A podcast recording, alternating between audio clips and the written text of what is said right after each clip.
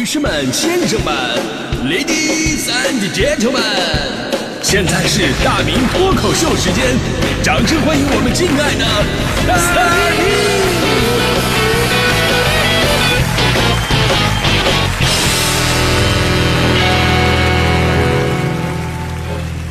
好，欢迎各位来到今天的大明脱口秀，我是大明啊。今天呢，咱们说的是关于年夜饭的话题，正好还有一周的时间，所以说得抓紧时间把菜谱赶紧弄出来了。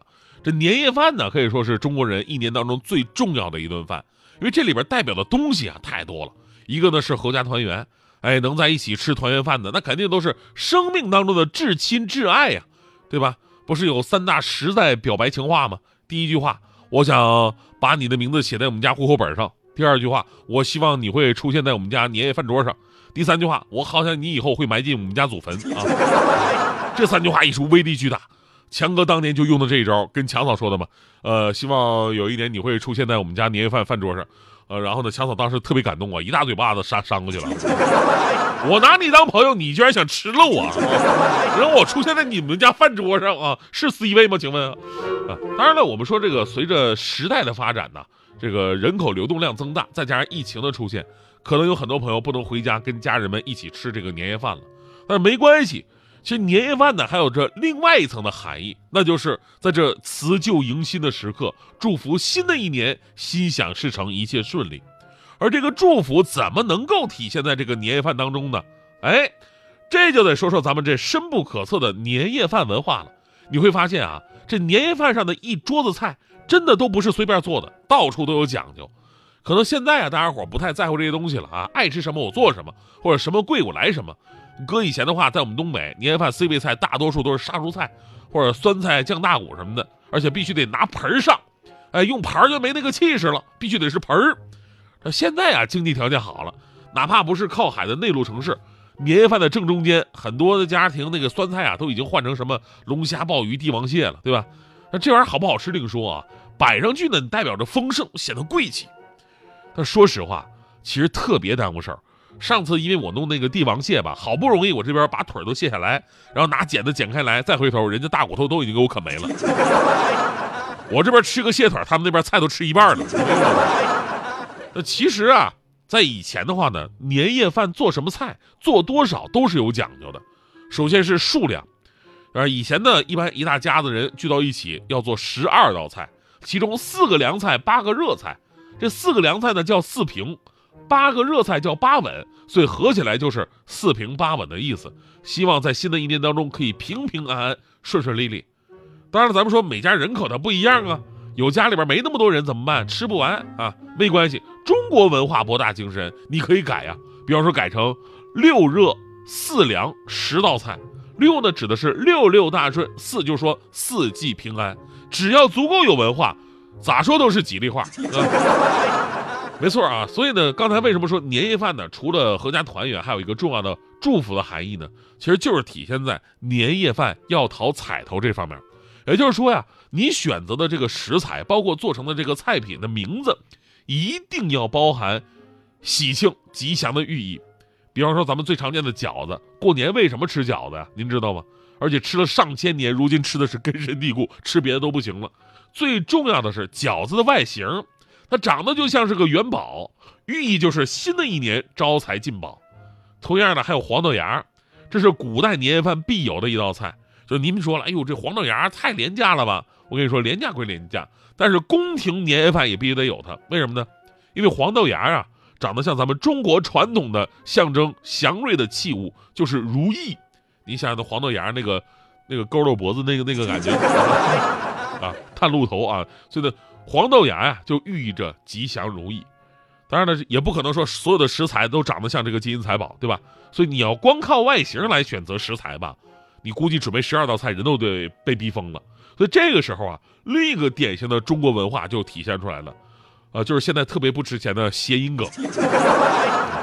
也就是说呢，你只要能在这食材上面找到一个跟吉祥话相通的谐音就可以了，这一下子就简单太多了。为什么咱说谐音梗它不值钱呢？因为太简单了。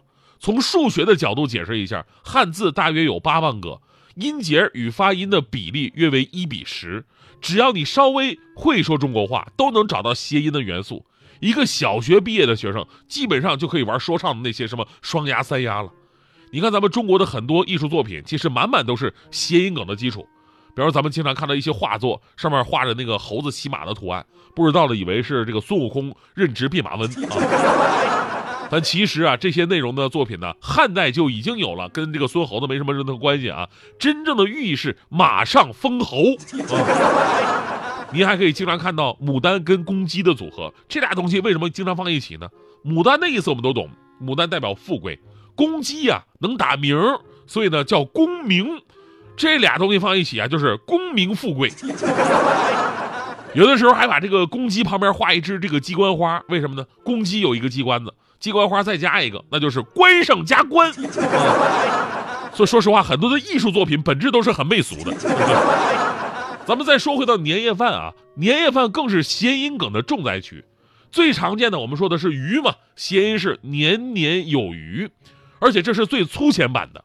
吃什么鱼？还得配合不同的说法，比如吃鲤鱼，鲤鱼的鲤跟吉利的利谐音，所以吃鲤鱼啊就是年年有余，大吉大利。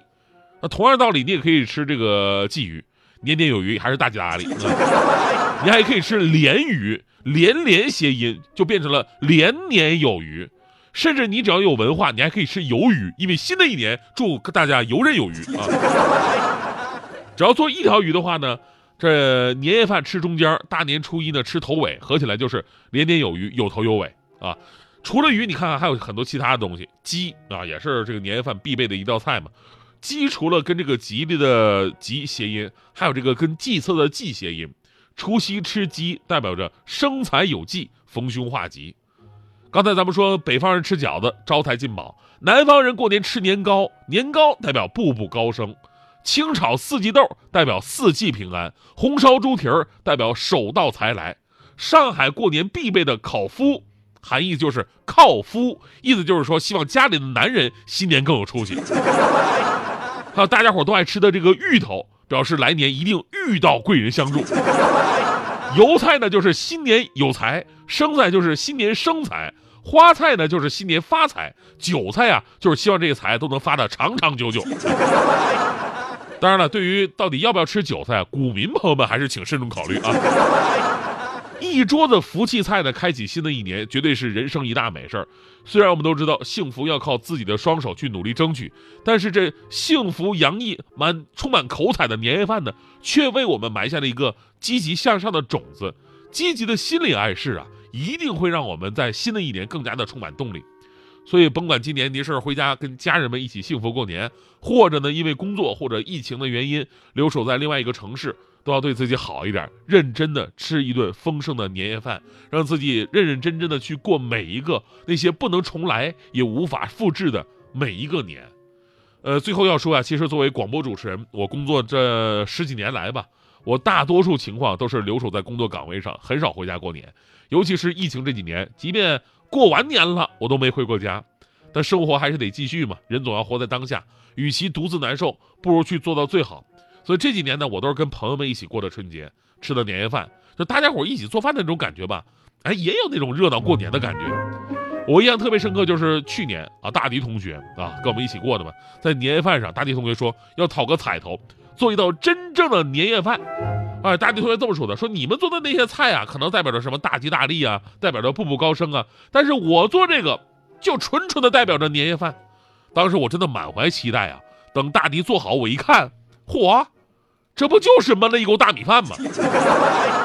大迪说了：“不要被它的表面所蒙蔽，你尝一尝。”当时我尝了一口，瞬间我就明白了，大迪这个年夜饭并非浪得虚名啊。上面确实都是粘液呀，大姐，你这不就是煮饭水放多了吗？